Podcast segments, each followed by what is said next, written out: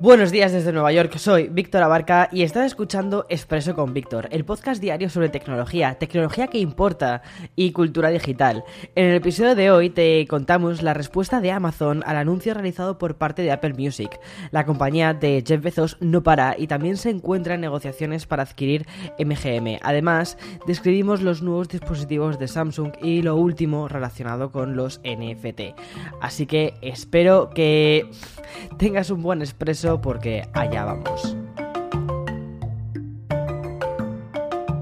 Bien, esto, esto no para, me encanta, me encanta el ritmo actual. Si parece Clubhouse y triunfa, Facebook o Twitter idean sus propias plataformas de, chat de voz. Si ATT se fusiona con Discovery, Amazon ya negocia para comprar la Metro Golden Mayer. Y si Apple anuncia que incluirá calidad de sonido sin compresión en su Apple Music sin cobrar cuotas especiales, Amazon, otra vez de Jeff Bezos, repite la jugada apenas unos minutos después. Pero no nos precipitemos, ¿vale? Vamos a ir por partes, que el expreso de hoy viene con doble de espuma y crema. Lo pudiste escuchar en el episodio de ayer. Apple Music por fin contará con la nueva calidad de audio sin ningún tipo de coste adicional. La compañía anunció ayer la llegada de la calidad lossless en todo el catálogo. Además, también se incluirá Dolby Atmos con audio espacial. En definitiva, las canciones van a pasar de sonar a 192 Hz por el mismo precio por el que pagamos ahora es decir, calidad CD.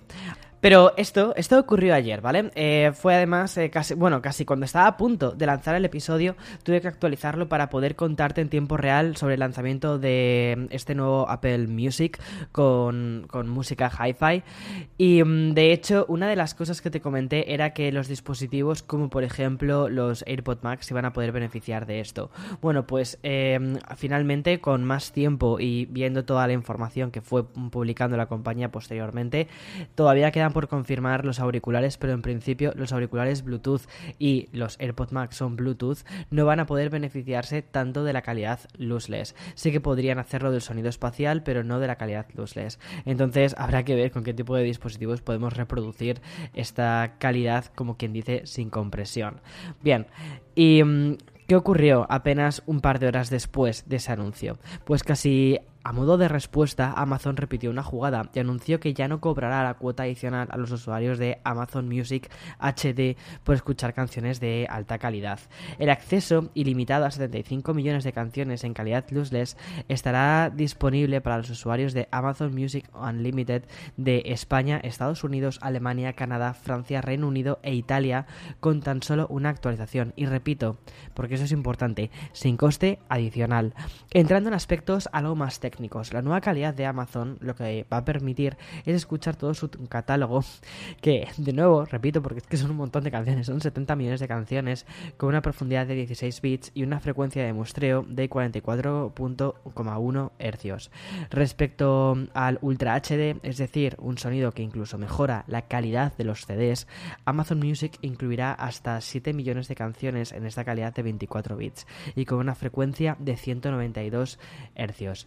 Con los anuncios efectuados ahora ya por los dos gigantes como Apple y Amazon, solo me queda decir una cosa.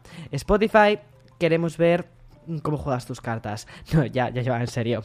Por cerrar este tema, recordar que la compañía sueca anunció este año la inminente llegada de Spotify Hi-Fi, un anuncio en el que informó que los suscriptores premium podrán actualizar su calidad de sonido y escuchar las canciones en la plataforma en la que, del modo en el que eh, los artistas concibieron esas canciones. Bueno, y no salimos del todo de Amazon, porque si has prestado mucha atención, habrás descubierto esa especie de easter egg que he soltado al inicio.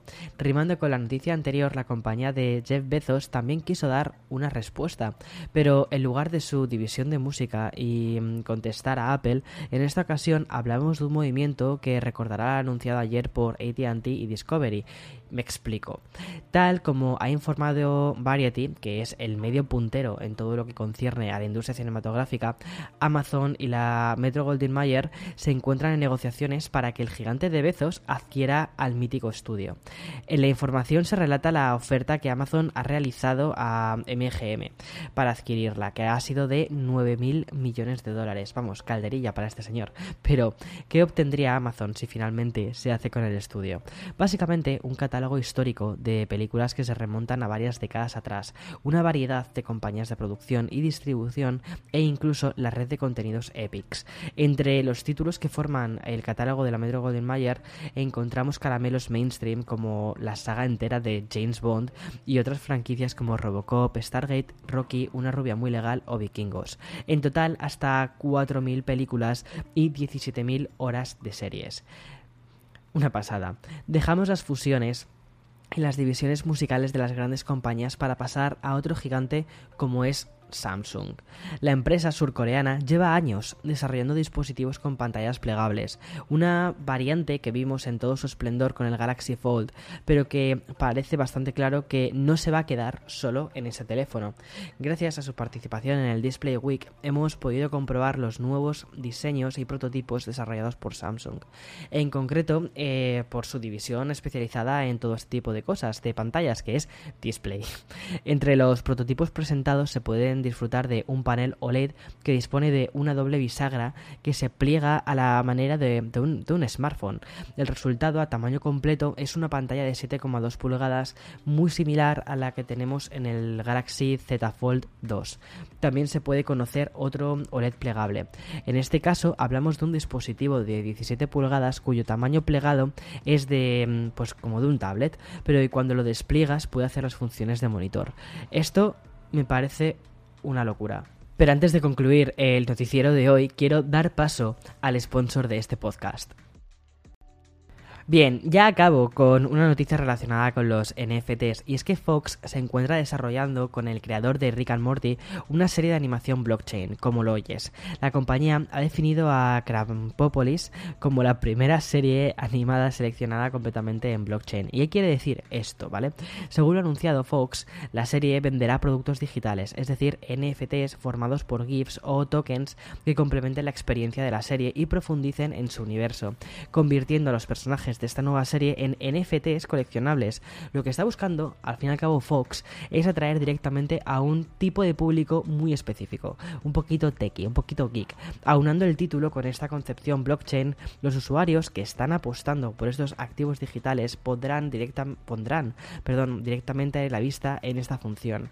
Y si a esto le añadimos que está el nombre del creador de Rick Morty, una de las mm, series de animación de culto que existen, ya está el anzuelo echado. En fin, tengo la verdad bastantes ganas de ver cómo, cómo hace esto Fox, em, sobre todo porque a mí Rick y Morty me gusta un montón y a ver qué hacen. Bueno, hasta aquí las noticias de hoy martes 18 de mayo del 2021. Nos vemos mañana con más y mejor. Por cierto, hoy he publicado un vídeo que creo, creo que te va a gustar. Hasta mañana. Chao, chao, chao.